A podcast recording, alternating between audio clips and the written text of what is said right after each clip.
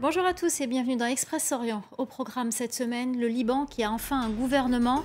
Après 13 mois de vide politique, le nouveau cabinet a tenu sa première réunion ce lundi avec comme priorité redresser l'économie du pays. La Syrie touchée euh, par la pandémie du Covid-19, une flambée du virus frappe euh, la province d'Idleb. Les détails dans un instant. Nous irons à la fin de cette édition en Égypte à la découverte d'El Marsa, la nouvelle capitale administrative de l'Égypte conçue pour désengorger le Caire. Les Libanais ont enfin un gouvernement après plus d'un an de vide politique. Le nouveau cabinet a tenu sa première réunion ce lundi. Sa tâche s'annonce colossale. La crise économique que traverse le pays depuis l'été 2019 a fait sombrer des millions de Libanais dans la pauvreté. La Banque mondiale évoque l'une des pires crises au monde depuis 1850. Les précisions de Lormanin. Le Liban a enfin un nouveau gouvernement et Najib Mikati l'a promis, l'économie sera sa priorité.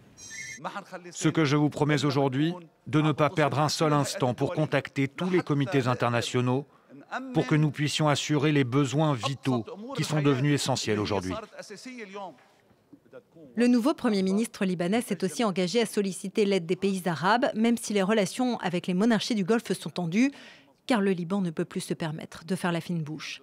Avec une inflation galopante et des licenciements massifs, 78% de la population vit aujourd'hui sous le seuil de pauvreté selon l'ONU. Les pénuries de carburant et de médicaments se multiplient. Il n'y a plus de devises étrangères et les coupures de courant déjà fréquentes avant l'explosion du port de Beyrouth et la crise politique peuvent désormais atteindre 22 heures par jour. Nous n'avons que 2 à 3 heures d'électricité de l'État par jour. Le reste du temps, on dépend des groupes électrogènes qui fonctionnent pendant des heures sans s'arrêter. Pour redresser l'économie du pays, le nouveau gouvernement va devoir mettre en place de sérieuses réformes. C'est la condition sine qua non imposée par le FMI pour débloquer des fonds. L'institution de Washington a rompu les négociations en juillet 2020, quelques semaines avant l'explosion du port de Beyrouth. Cette prudence a également été adoptée par les pays donateurs qui se sont depuis contentés d'apporter une aide humanitaire d'urgence. C'est le cas notamment de la France. Il y a un an, Emmanuel Macron avait eu des mots très sévères à l'encontre de la classe politique libanaise. Je décide donc de prendre acte de cette trahison collective et du refus des responsables libanais de s'engager de bonne foi dans le contrat que la France leur a proposé le 1er septembre dernier. Le pays va cependant pouvoir reprendre une courte respiration avec le versement mi-septembre de près d'un milliard et demi de dollars au titre de droits de tirage spéciaux, des droits émis par le FMI après la crise des subprimes et que Beyrouth n'avait pas encore échangé contre des devises. Mais cela ne suffira pas. Il risque de s'écouler encore des mois avant que les discussions avec le FMI ne reprennent sérieusement. Les prochaines législatives sont prévues en mai 2022 et il y a fort à parier qu'en politique, peu de choses auront changé d'ici là. On part euh, désormais euh, en Syrie. Le pays n'a pas été épargné par le Covid-19. La province d'Idleb, dans le nord, connaît une flambée de l'épidémie depuis mi-août sur fond de propagation du variant Delta, une crise sanitaire dans une zone ravagée par la guerre et où le système sanitaire est sinistré. Cédric Ferreira. Cet hôpital d'Idleb est déjà au bord de la saturation et pourtant, il faut trouver de la place pour soigner ce nouveau patient. Après une accalmie plus tôt dans l'année, le nombre de contaminations au Covid-19 explose. Il y a une semaine, plus de 1500 cas ont été enregistrés en une seule journée, contre 50 à 100 auparavant. Les hôpitaux traitant les cas de Covid-19 sont à pleine capacité. Le taux d'occupation des centres de quarantaine a atteint plus de 80% et il y a un manque de bouteilles d'oxygène et de médicaments. Face au manque de personnel et de matériel, les hôpitaux sont débordés par la propagation du variant Delta. Jusqu'à présent, à peine 1% de la population de la région d'Idleb est vaccinée contre le Covid-19. En parallèle, le contexte sécuritaire aggrave la situation. Malgré un cessez-le-feu négocié par la communauté internationale en mars dernier, les forces gouvernementales soutenues par la Russie poursuivent leur campagne militaire dans l'un des derniers bastions rebelles au nord de la Syrie. La semaine dernière, une frappe aérienne a détruit une clinique et des habitations en périphérie d'Idleb. Cette région comptait 3,5 millions et demi d'habitants, mais aujourd'hui, les deux tiers ont été contraints de s'exiler ailleurs dans le pays. Les civils qui restent sont piégés dans cette enclave contrôlée par le groupe djihadiste lié à Al-Qaïda Ayat Tahrir al-Sham.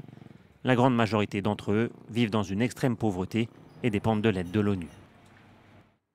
La reconstruction de Gaza au cœur des discussions entre le Premier ministre israélien et le président égyptien. Naftali Bennett et Abdel Fattah al-Sisi, qui se sont rencontrés à Sharm el-Sheikh en Égypte, ont également abordé la question de la sécurisation du Sinaï. Cette rencontre était également l'occasion d'affirmer l'entente entre les deux pays. Cécile Galuccio. Un Premier ministre israélien reçu en Égypte, cela n'était pas arrivé depuis dix ans.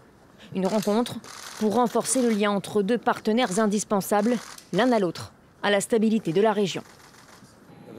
Des deux côtés, nous devons investir dans le renforcement de ce lien et c'est ce que nous avons fait aujourd'hui. Un lien qui n'est pas total, notamment sur le dossier bande de Gaza. Le Caire aimerait explorer les moyens de relancer le processus de paix israélo-palestinien. Une perspective lointaine pour Naftali Bennett, farouchement hostile à la solution à deux États.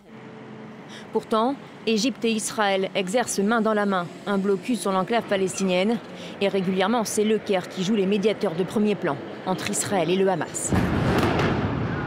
Notamment lors de la dernière grosse poussée de fièvre en avril dernier. Depuis, le président Al-Sisi avait d'ailleurs promis une enveloppe de 500 millions de dollars pour reconstruire le petit territoire. Le gouvernement israélien a lui proposé un plan de reconstruction en échange d'un engagement au calme. Là encore, l'État hébreu compte sur l'appui des Égyptiens, mais le plan a déjà été rejeté en bloc par l'autorité palestinienne et le Hamas. Sur la sécurité au Sinaï, en revanche, Israéliens et Égyptiens sont complètement en phase. Depuis 2013, la péninsule est en proie à une insurrection armée, menée par une branche du groupe État islamique. De par sa situation géographique, bordant l'Égypte d'un côté, Israël et la bande de Gaza de l'autre, le Sinaï réclame une attention toute particulière, notamment une coopération militaire. Dans le domaine du renseignement, le Caire présente de sérieuses faiblesses, alors qu'Israël dispose de drones performants. Cette rencontre, c'est aussi l'occasion pour les Égyptiens de réaffirmer leur rôle essentiel dans la région et de le signaler à la nouvelle administration américaine. C'est un chantier pharaonique. El Marsa sera la nouvelle capitale administrative de l'Égypte. Objectif désengorger le Caire en construisant cette ville nouvelle en plein désert. Surnommée Sisi City par ses détracteurs, le projet a un enjeu politique autant qu'économique. Reportage de nos confrères de France 2. Elle se dresse à l'horizon comme un mirage en plein désert. Une tour de 385 mètres de haut, la plus haute d'Afrique, au cœur de ce qui sera le quartier des affaires de la nouvelle capitale égyptienne. Rien qu'ici travaillent plus de 8000 ouvriers dirigés par des ingénieurs et des chefs d'équipe chinois. La Chine est le principal investisseur de ce centre financier. Avec ses 80 étages, cette tour doit être le symbole d'une Égypte résolument tournée vers l'avenir. C'est le futur de l'Égypte qui se dessine ici. Et ça aura un impact dans tout le Moyen-Orient. Ça a déjà redynamisé l'économie égyptienne.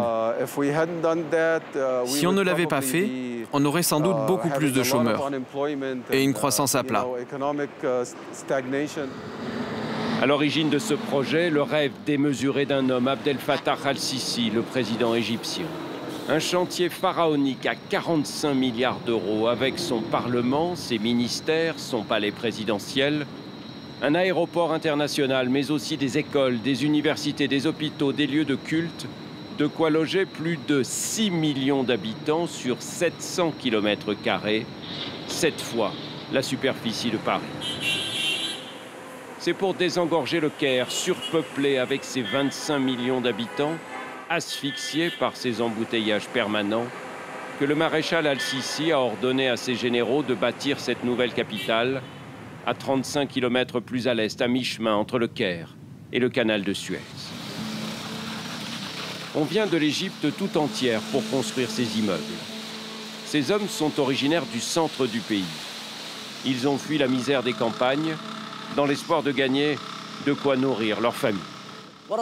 Dans notre région, il y a beaucoup moins de travail. On ne coule pas une dalle comme ça tous les jours ici. Et ce qu'on gagne là-bas, ça n'a vraiment rien à voir avec ce qu'on peut toucher ici. Manœuvres ou conducteurs de camions, leurs salaires vont de 250 à 300 euros par mois, de 20 à 30% de plus que le salaire moyen, mais c'est bien insuffisant pour envisager de s'installer dans cette ville. Tout ce qu'on gagne, on le dépense. La vie en Égypte est bien trop chère pour nous. Selon les chiffres officiels, 29% de la population égyptienne, soit plus de 30 millions d'habitants, vivent sous le seuil de pauvreté. Ceux qui en ont les moyens, en revanche, pourront, s'ils le souhaitent, s'offrir l'une de ces villas de style italien, dont les prix vont de 300 000 à 1 million d'euros. Le promoteur affirme que sur les 1000 prévus, les deux tiers déjà auraient trouvé preneur. Nos clients savent que les infrastructures et les services proposés dans la nouvelle capitale seront ce qui se fera de mieux en Égypte. Ils veulent une meilleure qualité de vie. S'ils choisissent de quitter les quartiers du Caire où ils habitent, c'est parce qu'ils sont convaincus qu'ils vivront mieux ici. Mais on est loin aujourd'hui de cette vision idyllique. Ce n'est pas avant la fin de l'année 2022 au mieux que pourront emménager les premiers habitants de ce quartier cossu. Partout, les travaux ont pris du retard. Et avec la pandémie de Covid-19, la chute brutale des revenus du tourisme, l'Égypte, déjà très lourdement endettée, va devoir patienter longtemps encore avant le grand déménagement de ses institutions. Aucune date n'a encore été fixée pour l'inauguration de cette nouvelle capitale, mais le président égyptien n'est pas pressé, il compte bien rester au pouvoir le plus longtemps possible. Voilà, c'est la fin d'Express Orient. Restez avec nous, l'info continue sur France 24.